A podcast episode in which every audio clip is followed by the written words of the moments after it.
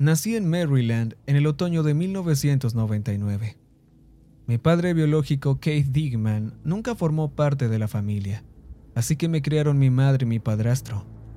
Pero tras una ruptura con mi familia en la primavera de 2019, tuve que valerme por mí mismo, económicamente y en otros aspectos. Emprendiendo el camino por mi cuenta, con pocas o ninguna perspectiva, decidí volver a ponerme en contacto con mi padre biológico. No tardé en enterarme de que había fallecido hacía unos años. Para conocerlo mejor y como me faltaba un rumbo en la vida, decidí buscar lo que me quedaba, ver quién era y a qué se dedicaba. Resultó que mi padre era un hombre con muchos remordimientos. Había entrado y salido de la cárcel docenas de veces. Era un alcohólico conocido, un ladrón, y no había conservado un trabajo más de unas pocas semanas. Era, en toda la palabra, un fracasado. Pero sabía que esa no podía ser toda la historia. Busqué a su pariente vivo más cercano, un medio hermano llamado John Digman, una especie de tío, supongo. Fue un dolor de cabeza encontrarlo. Estaba registrado en una docena de direcciones, bajo diferentes nombres en diferentes estados. Cada pista me llevaba a otra cuenta desechable, un lote vacío, algún desconocido al que le habían dado un billete de 20 y le habían dicho que se callara. Era un hombre que no quería ser encontrado. Hasta que llegué a Tomskog, Minnesota. La primera vez que vi a John fue en un bar en el centro de Tomskog un lugar que había sido dirigido por la misma gente durante 30 años. Se trataba de gente sencilla, así que cuando dos desconocidos entraron a pedir un plato de nachos y un par de cervezas, no pudieron evitar preguntarse qué estaba pasando. Pero aparte de eso, estábamos solos. John tenía unos 40 años. Tenía el pelo largo y oscuro con vetas plateadas a lo largo de las orejas. Iba bien afeitado Llevaba una gorra de camionero que promovía la seguridad contra incendios y ropa discreta.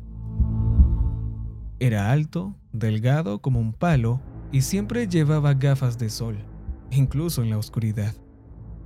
Era mi tío perdido. Y sobre tu padre, dijo haciendo rodar un palillo entre los dedos. ¿Seguro que quieres saberlo? Sí, asentí. He oído cosas malas. No has oído ni la mitad. Entonces, ya es hora de que alguien me lo cuente. John asintió. Partió el palillo en dos y utilizó una mitad para limpiarse las uñas y la otra para hurgarse los dientes. Mira, dijo, Keith era tu padre en cierto modo. No pasé mucho tiempo con él estos últimos 10 años, pero recibí algunos correos electrónicos de vez en cuando. ¿Puedo preguntarte cosas sobre él? Sí, claro. Se encogió de hombros. Pregunta lo que quieras. Nos trajeron nuestros pedidos. Un plato de nachos, aceitunas, algo de queso y dos cervezas. John se limitó a hurgar en el plato sin comer nada, mientras yo tragaba como si estuviera en una competencia. Em, entonces, pregunté entre bocado y bocado. ¿Cómo murió? Esa es probablemente la pregunta más complicada que podrías haberme hecho. Me contó una conversación que había tenido con mi padre poco antes de morir. La historia era más o menos así. La razón por que Keith Dickman vino a Tomskog fue un último esfuerzo. Estaba enfermo, arrepentido y desesperado. No tenía nada a su nombre y todo lo que quería era una oportunidad honesta para hacer las cosas bien. Resulta que hay un lugar en Tomskog que es históricamente único. Algunos de los primeros colonos solían viajar hasta allí, ya que era el único pueblo cercano que tenía algo parecido a una iglesia. Pero también atraía otras multitudes, de otras creencias. Un grupo de colonos escandinavos tenían un peculiar ritual que realizaban allí, llamado el Yearwalk. Era una especie de contrato entre lo natural y lo antinatural. En Nochevieja podías caminar en sentido contrario a las agujas del reloj alrededor de la iglesia local 12 veces, una por cada mes. Si lo hacías, renunciabas a tu fe cristiana durante un año. Eso significaba que serías un año entero como un paria sin fe, listo para ser recogido por cualquier demonio o espíritu que pudiera encontrar tu alma inmortal. Sin embargo, si lograbas pasar ese año entero, tu lucha sería recompensada. ¿Y qué obtendrías? Pregunté. Tiene que ser algo grande. Consigues un deseo. ¿Lo que quiera? Lo que tú quieras. Podía ver cómo eso sería tentador para alguien como Kate. Una oportunidad de hacer todo bien, de arreglar las cosas. Cualquiera lo suficientemente desesperado podría hacerlo. ¿Y entonces qué pasó? Creo que lo hizo, asintió John. Y luego murió. Acabé terminándome todo el plato de nachos yo solo. John dio un sorbo a su cerveza, pero no se la terminó. Me di cuenta de por qué estaba tan flaco. El tipo no tenía apetito. Hablamos mucho de cómo era Keith antes, sus años en el instituto, sus gustos y sus derrotas. Había sido una vez un hombre abierto, amable y honesto, hasta que el mundo lo atrapó. Cuando el día se hizo medianoche, acabamos dando un paseo por un lago cercano. John señaló algo interesante. Por cierto, aquí estaba la iglesia dijo señalando el lago. Hubo un socavón a principios de siglo que arrastró todo hasta el fondo. ¿Hay una iglesia en el fondo del lago? Me reí entre dientes. Entonces, ¿por qué se llama el lago de las ranas? Créeme, las ranas son mucho más interesantes, sonrió John. Al despedirnos, me dio un fuerte apretón de manos. Sus manos estaban heladas y pude ver sus ojos bajo las gafas de sol enrojecidos con un iris negro como el vacío. Creo que entiendo lo que planeas hacer. Pero si quieres hacerlo, tómatelo en serio. Algunas cosas están fuera de tu control. ¿Crees que todo eso es real? ¿Crees que Your Walking realmente lo mató? Te sorprendería saber cómo funcionan realmente las cosas cuando entras en el meollo del asunto. Se encogió de hombros. Nos despedimos y cada uno siguió su camino. Mientras lo hacíamos, me llamó. Si me necesitas, llámame. Eso era raro. Su número estaba en mi teléfono, pero no recordaba haberlo guardado. Esa noche pensé en mi padre. Keith tenía una idea de qué tipo de vida quería vivir, pero algo sucedió en el camino. Tal vez fuera culpa suya, tal vez no. De cualquier manera, parecía cruel que las cosas terminaran como lo hicieron. Un hombre solitario vagando por un lago helado en Nochevieja, pidiendo un favor al mundo. Decidí que haría la caminata del año en su lugar y pediría a los poderes fácticos que se apiadaran de él. Tal vez darle una segunda oportunidad en algún lugar de alguna manera. Todo eran buenas intenciones. Me quedé en Tomskog por un tiempo. Conseguí un trabajo a tiempo parcial en un almacén local y alquilé un pequeño apartamento en las afueras de la ciudad. Apenas tenía para llegar a fin de mes, pero el sitio era pequeño y el alquiler barato. La casera, una mujer de unos 40 años, insistió en que me quedara en el lugar con un descuento. Era una mujer agradable, pero no estoy acostumbrado a que la gente lo sea. Normalmente yo no lo soy. Noviembre se convirtió en diciembre. Para cuando se acercaba Nochevieja, casi había olvidado por qué me había quedado en primer lugar. Había llegado a conocer algunas personas de la ciudad y había hecho algunos amigos en el trabajo. Solo bromas casuales entre conocidos, pero eran buena gente. Me habían invitado a una fiesta de Nochevieja y me sentí como un idiota cuando la rechacé. Había comprobado el camino y dar una vuelta entera alrededor al lago de las ranas me llevaba al menos 40 minutos. Necesitaría casi todo el día para dar las 12. Pero esta era mi despedida de Keith Digman. Finalmente llegó el año nuevo. La gente estaba celebrando por toda la ciudad, incluso en las primeras horas de la tarde. Podía oír victorias y fuegos artificiales en todas las calles del centro, pero yo seguía caminando cada vez más lejos. Cuando los vitores se apagaron, me quedé con el crujido de la nieve y la grava, recorriendo el camino del lago de las ranas. Ah, muy bien, viejo. Espero que se cumpla tu deseo, suspiré. Empecé a caminar. Había un cómodo camino que rodeaba todo el lago. Estaba bordeado de farolas, la mitad de las cuales estaban rotas. Había ramales a lo largo del camino que llevaban a rutas de senderismo y luces de una docena de casas que se asomaban entre el pinar. En algunos tramos del camino había una valla blanca.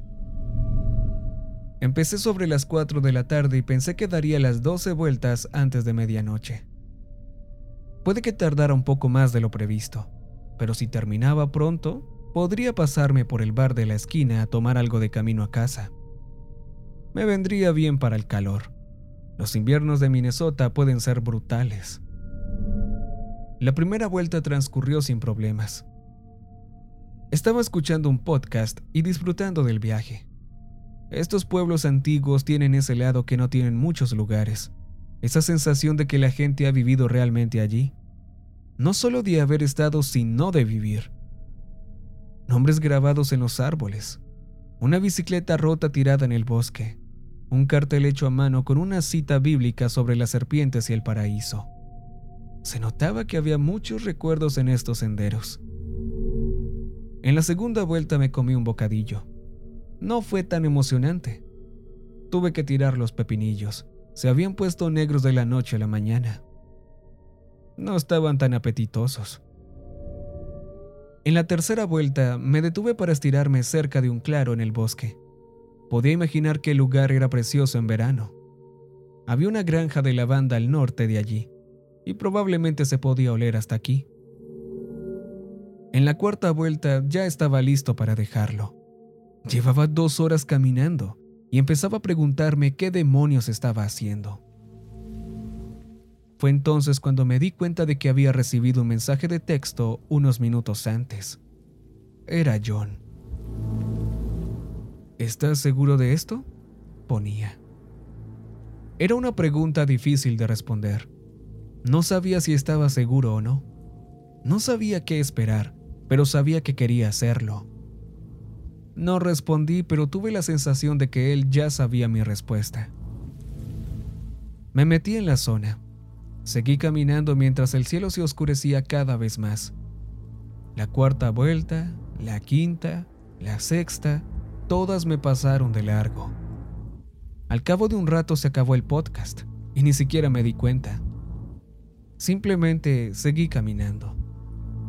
El sonido de los fuegos artificiales se hizo más fuerte y me encontré con algunas personas madrugadoras que caminaban por el mismo sendero que yo. Algunos me saludaron pero otros se apresuraron a seguir su camino. Parecía que nadie más estaba haciendo esta marcha anual.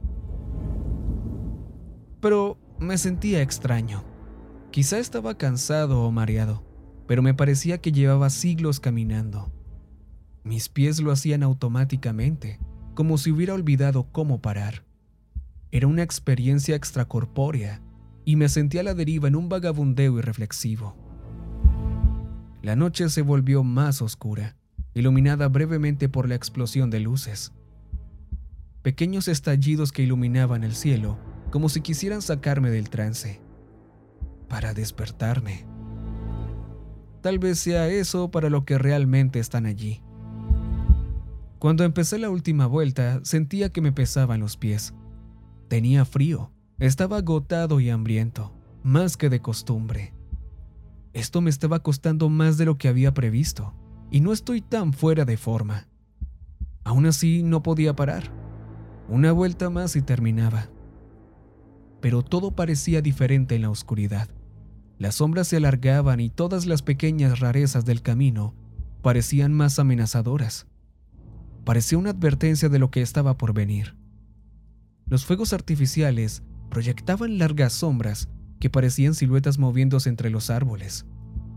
Oía grietas en el lago helado, como si algo debajo buscara un punto débil. Oí risas en el bosque. De una casa salía un hedor nauseabundo.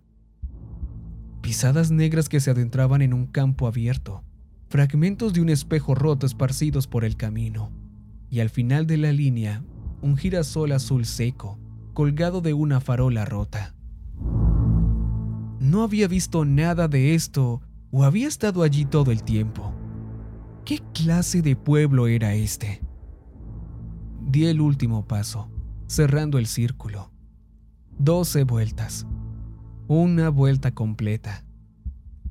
Renuncié a mi fe y me entregué a los poderes que fueran, por la promesa de un deseo cumplido. Me sentí como un idiota, un idiota supersticioso. No iba a ir al bar de la esquina, de ninguna manera me iba a casa a ducharme y a dormir 12 horas seguidas. Subí a trompicones tres tramos de escalera. No había ascensor y apenas pude cruzar la puerta. Dejé caer el abrigo al suelo, cerré la puerta y me desplomé en el retrete. Tardé al menos 20 minutos en reunir fuerzas para desvestirme. Nunca había estado tan cansado. Me dolía el cuerpo y me sentía por lo menos 90 kilos más pesado. Por fin conseguí entrar. Era una de esas combinaciones de bañera y ducha. Nada lujoso, pero había disfrutado algunas tardes allí. Pero aquella noche solo quería asearme y desplomarme en la cama. El agua estaba fría y olía raro. Me quedé allí con los ojos cerrados, medio dormido. No me importaba lo suficiente como para salir del frío, solo quería acabar de una vez. Abrí los ojos y miré hacia arriba solo para ver que el agua se volvía negra. Y en ese momento las luces se apagaron. Pensé que se me había metido algo en el ojo, pero por mucho que me enjuagara, la habitación seguía a oscuras. Las tuberías emitían un horrible ruido sordo mientras el agua se convertía en un lodo espeso.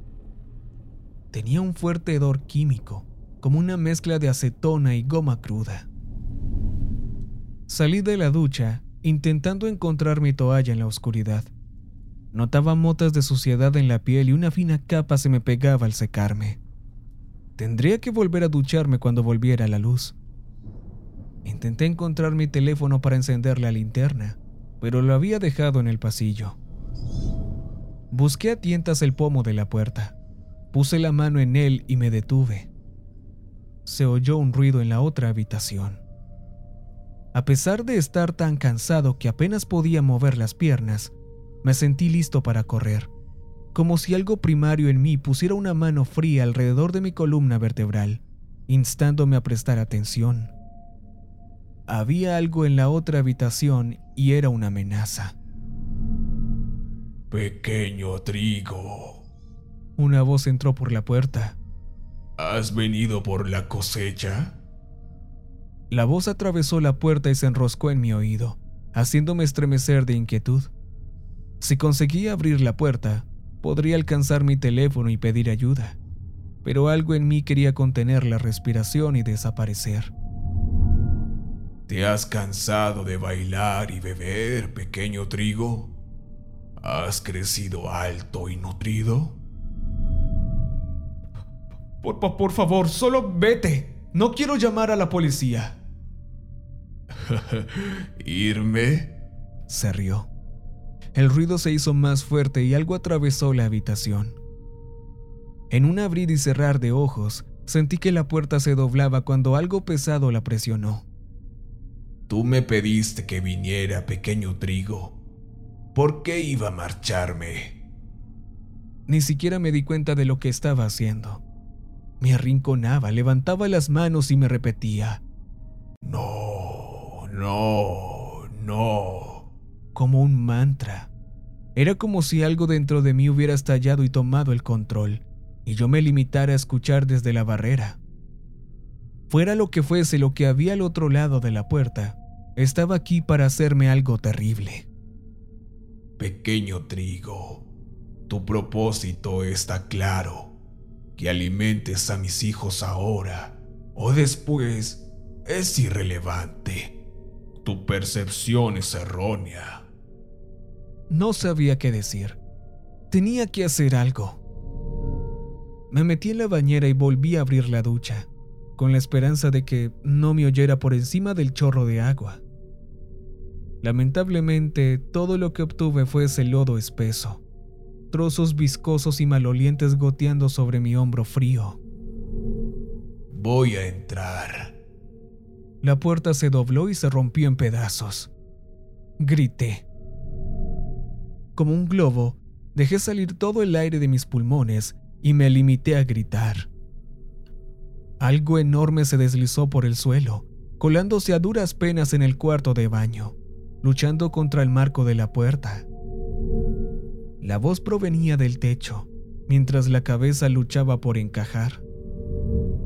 Las cortinas de la ducha se rasgaron y algo frío y escamoso se deslizó por mi pierna. Ahí estás. Un apéndice imposiblemente musculoso me rodeó el pecho y tiró de mí contra las frías baldosas de cerámica. Me apretó el pecho, sacándome los últimos gritos. Incluso en la oscuridad del cuarto de baño, sentí que el mundo se oscurecía. La voz se acercó. Estás cumpliendo tu propósito. Tú... Se detuvo. Una lengua áspera, más larga que mi antebrazo, me presionó la cara. Sentí como mi piel se esforzaba por mantenerse en su sitio y se me formaban pequeños cortes en la frente y el cuero cabelludo. Un momento después me dejó caer como un saco de martillos. Caí con fuerza, cayendo sobre el coxis y doblándome la muñeca izquierda en un mal ángulo. Cansado, herido y frío, con esa cosa cerniéndose sobre mí, hubo una breve pausa mientras pensaba en qué hacer. Quizá le gustaba oírme sufrir. Ah, estás podrido. Trigo malo. ¿En qué clase de tierra has crecido? Oí como algo se sacudía de un lado a otro. Un crujido mientras las baldosas de cerámica se hacían añicos. El espejo del baño se rompía y el lavabo se caía a pedazos. Asqueroso, asqueroso trigo. Las luces volvieron a encenderse y por una fracción de segundo lo vi. Una enorme criatura que se deslizaba. Como una serpiente transparente, llena hasta el borde de cuerpos retorcidos y cráneos rotos. Un cráneo que parecía seis caras aplastadas en una sola cabeza, como una parodia de máscaras teatrales escamas brillantes y afiladas como cuchillas que podrían cortarme en pedazos. Innumerables pequeños apéndices, brazos alargados que sobresalían de su piel. Se abalanzó sobre mí para devorarme, pero se detuvo. Un aliento cálido me rozó la cara al darse cuenta de que no era comestible. Lo sabía, y sin embargo tenía un deseo, una necesidad. Mirando a sus ojos, solo vi odio. Un odio y una promesa de cosas terribles por venir. Luego desapareció en un abrir y cerrar de ojos, dejándome roto y llorando en la bañera. Yacía allí en un charco de sustancia viscosa negra. Todo el baño olía como una planta química. Hubo otro estruendo en las tuberías mientras el lodo era lavado con agua tibia refrescante. Me quedé mirando el desastre. La puerta, el espejo, el lavabo, medio apartamento estaba desordenado. La cosa había aparecido de la nada y desaparecido igual de rápido. Tal vez el lodo me había protegido, en cierto modo, pero tenía la sensación de haber cambiado una cosa horrible por otra. Me ahogaba con el olor desgarrador. No pasó mucho tiempo después de medianoche, cuando me vi asomado a la ventana de la cocina, jadeando, mientras los fuegos artificiales estallaban en lo alto. Feliz año nuevo. Pasaron unos días hasta que volví a encontrarme con John Digman en el bar de la esquina.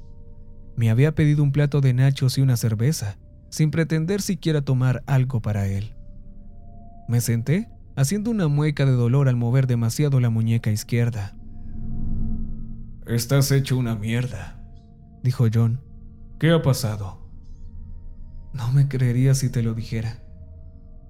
No estoy tan seguro de eso. Es que no sé. Creo que estoy jodido. Simplemente estoy acabado. Descubriste algo, ¿no? Me quedé mirándolo. Se asomó por debajo de sus gafas de sol mientras sus ojos desprendían un brillo rojo. Había pequeños detalles sobre él que yo no había visto. Su pelo, por ejemplo, no era solo blanco, tenía mechas literalmente plateadas. ¿Pequeños Llegaste más lejos que tu padre, dijo, pero te queda un largo camino por recorrer si quieres llegar vivo al año que viene.